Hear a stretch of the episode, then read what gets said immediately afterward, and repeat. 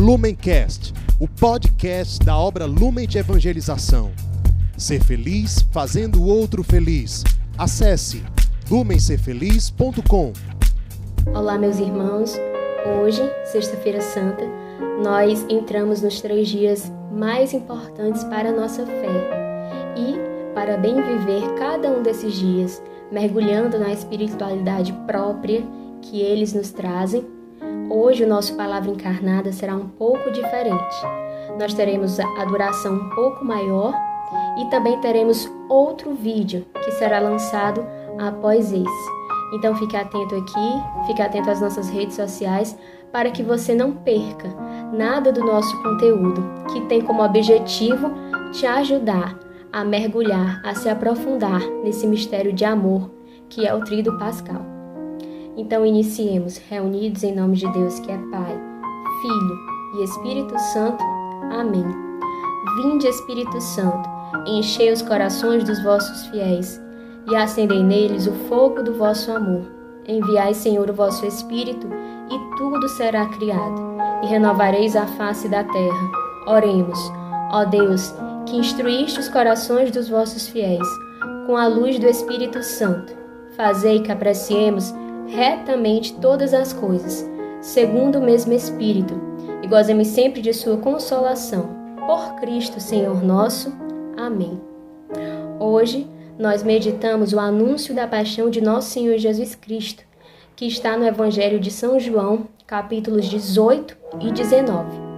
Eu não irei ler esses capítulos, mas sim apenas um trecho do Evangelho que eu quero trazer para a meditação do dia de hoje. A nossa meditação, ela também tem como tema uma frase de uma santa doutora da igreja, Santa Catarina de Sena que vocês entenderão daqui a pouquinho a relação com o Evangelho e com a proposta espiritual que nós estamos trazendo para vocês. O trecho do Evangelho que eu quero meditar está no, como eu falei, está no Evangelho de São João, capítulo 19, versículos do 28 ao 30. Em seguida, sabendo Jesus que tudo estava consumado, para se cumprir plenamente a Escritura, disse: tenho sede. Havia ali um vaso cheio de vinagre. Os soldados encheram de vinagre uma esponja e, fixando-a numa vara de sopo, chegaram-lhe à boca. Havendo Jesus tomado do vinagre, disse: Tudo está consumado. Inclinou a cabeça e entregou o Espírito. Estas são para nós palavra de salvação. E a frase de Santa Catarina de Sena, que iremos meditar neste dia é: Jesus é um holocausto de amor por nós. Devemos ser um holocausto de amor por ele. Como vocês podem perceber, essa frase ela se divide em duas. Primeiro, nós temos Jesus, que é um holocausto de amor por nós. E, na segunda parte da frase, nós temos a nossa resposta. Somos chamados a ser um holocausto de amor por Ele. A primeira pergunta que surge é: o que é um holocausto? Como é que eu posso ser um holocausto de amor por alguém se eu não sei exatamente o significado dessa palavra? Muito bem. Holocausto vem do grego holo, holocaustos, que holos significa inteiro e caustos significa queimar, certo? Então, numa tradução livre, podemos dizer que holocausto significa queimar por inteiro. Esse termo é um termo muito comum na nossa tradição bíblica. Nós vemos, por exemplo, no livro de Êxodo, no capítulo 29, onde, no versículo 18, era prescrito que, para se apresentar um sacrifício, para se apresentar uma oferenda a Deus, deveria queimar o carneiro todo sobre o altar. É um holocausto ao Senhor, um sacrifício de agradável odor consumido em honra do Senhor. No livro de Levítico, também ainda no Antigo Testamento, no capítulo 1, existe uma prescrição, existe uma apresentação de como os holocaustos deverão ser feitos. Aqui é apresentado, é mostrado que deveria se escolher um animal sem defeito. E por três vezes, nos versículos 9, 13 e 17, o autor sagrado fala: Esse é um holocausto, um sacrifício consumido pelo fogo, de odor agradável ao Senhor. Esse é um holocausto, um sacrifício consumido pelo fogo, de odor agradável ao Senhor. Esse é um holocausto, um sacrifício consumido pelo fogo, de odor agradável ao Senhor. Muito bem, mas qual era o sentido, qual era o objetivo? Por que é que os nossos pais realizavam holocaustos, faziam oferendas de animais a Deus? O objetivo, o sentido desses holocaustos era o perdão dos pecados. Esse era um ritual onde a pessoa arrependida por ter pecado, ela escolhia um animal sem defeito e o apresentava em, em sacrifício, o apresentava em holocausto. Qual a semelhança que nós temos com Cristo? A semelhança é que Cristo ele foi apresentado a Deus para o perdão dos nossos pecados. Ele é o, o, o cordeiro sem mancha, ele é o cordeiro perfeito e foi apresentado a Deus por nós, para nos salvar. Talvez você esteja se perguntando que por que holocausto, que traz na sua na etimologia, na construção da palavra, o significado, o sentido de queimar, por que usar essa palavra para se referir a Cristo, se nós sabemos que Cristo não morreu assim, não morreu queimado? Também aqui existe uma simbologia. O fogo, ele representa a purificação. Então, Cristo, mesmo não tendo se ofertado, mesmo não tendo sido um holocausto que foi queimado, ele se apresentou, se ofertou para que nós fôssemos purificados da mancha do pecado. Entendem isso? E também outra simbologia relacionada ao fato de queimar, ao fato de ser fogo, é que quando eu queimo algo, aquilo, aquela matéria, aquele corpo se consome por inteiro. O fogo, ele não deixa realmente escapar nada. Ele consome tudo. Ele ele consome tudo. Assim também é o sacrifício de Cristo. Cristo não reteve nada. Cristo é um holocausto perfeito, por ser esse animal, esse cordeiro sem mancha, mas também porque ele não reteve nada. Em tudo ele se ofertou a Deus por amor a nós. Ele não, ele não deixou intocável uma parte do corpo dele, ele não deixou intocável uma parte da vida dele. Ele se deu por inteiro. Por isso que a palavra holocausto ela faz sentido. Cristo é um holocausto de amor por nós. Ele se doou na cruz por amor a nós. Muito bem. Na cruz nós temos também ali a revelação da face de Deus. Nós temos a revelação de quem é Deus. São João, dessa vez não no seu evangelho, mas nas suas cartas. Em 1 João, capítulo 4, versículo 10, São João dá a definição de quem é Deus. Deus é amor. E na cruz nós temos essa consumação de amor de Deus por nós. Mas vamos lá. Nunca nós devemos entender a cruz como sacrifício pelo sacrifício, de forma alguma. A cruz, ela é o ato supremo do amor de Deus por nós. E por quê? É, porque esse ato supremo ele envolve um sacrifício. Porque amor é sacrifício. Se engana quem acha que amor é sentir prazer. Se engana quem acha que amar é quando eu tenho sensações. Amar ele não é um sentimento, amar é uma decisão. Então o sacrifício de Cristo na cruz, ele mostra para nós o grau, a extensão, a profundidade do amor de Deus. É um amor que nada reteve. É um amor que se doa, que se doa até, até o fim, que doa tudo, tudo, absolutamente tudo por nós. E na cruz nós temos ali um Deus que se despe, se despe de, de tudo por amor a nós. ao olhar para a cruz de Cristo, ao olhar para a oferta de Deus, nós precisamos com Ele aprender a amar. Precisamos com Ele aprender qual é a essência do amor. Hoje nós vemos muitas pessoas aprisionadas em relações que elas chamam de amor, mas que na verdade são relações de posse.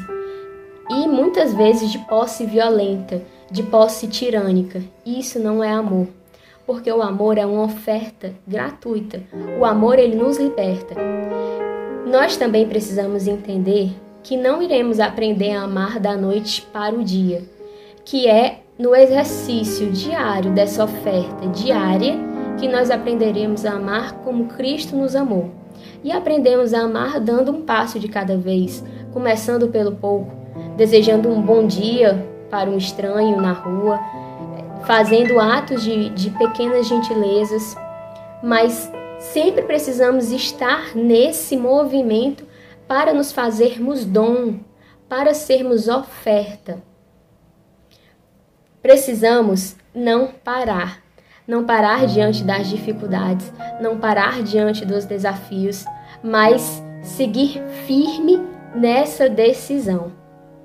Ainda olhando para a cruz de Cristo, nós podemos aprender e entender uma outra coisa muito importante. Na encarnação, Cristo ele se fez homem. Ele assumiu ele assumiu na sua carne a realidade humana. Em tudo ele foi igual ao homem, menos no pecado. E para além disso, como ele viveu a sua encarnação, nos mostra quem são aqueles preferidos de Jesus, quem são aqueles a quem o amor dele é devotado de uma maneira especial. Esses preferidos não são os mais belos, não são os mais ricos, não são os mais inteligentes. Ao contrário, os preferidos de Jesus são aqueles desprezados, são aqueles humilhados, são aqueles rejeitados, são aqueles que muitas vezes eu e você viramos o rosto no meio da rua para não o ver. E, ao olhar para a vida de Cristo, nós entendemos também que ele não foi esse holocausto apenas na cruz, na cruz, como o Evangelho nos fala, tudo foi consumado. Na cruz, a oferta, o holocausto de Cristo assumiu esse ápice, assumiu esse momento de maior entrega. Lá tudo se consumou. Mas desde o início da sua vida, ele se ofertou, ele se fez holocausto. E desde o início da sua vida, ele mostrou que o seu amor era preferencial aos mais pobres. Ao nascer, nós vemos no Evangelho de São Lucas, capítulo 2, versículo 7, que não havia lugar para ele na hospedaria. Ele já nasceu rejeitado, sem um local para ter um nascimento minimamente digno. Depois, quando São José e Nossa Senhora foram apresentá-lo ao templo, a oferta que os seus pais levaram, levaram foram duas rolas ou dois pombinhos. E o que, que essa oferta fala? Essa era a oferta prevista na lei judaica para aqueles que eram pobres. Ou seja, um casal que apresentava esta oferta no templo, naquela época, estava mostrando um verdadeiro atestado de pobreza. Na sua vida pública, Jesus falou que ele não tinha onde repousar a cabeça. Quem hoje, olhando para a nossa sociedade, não possui um local para repousar a sua cabeça.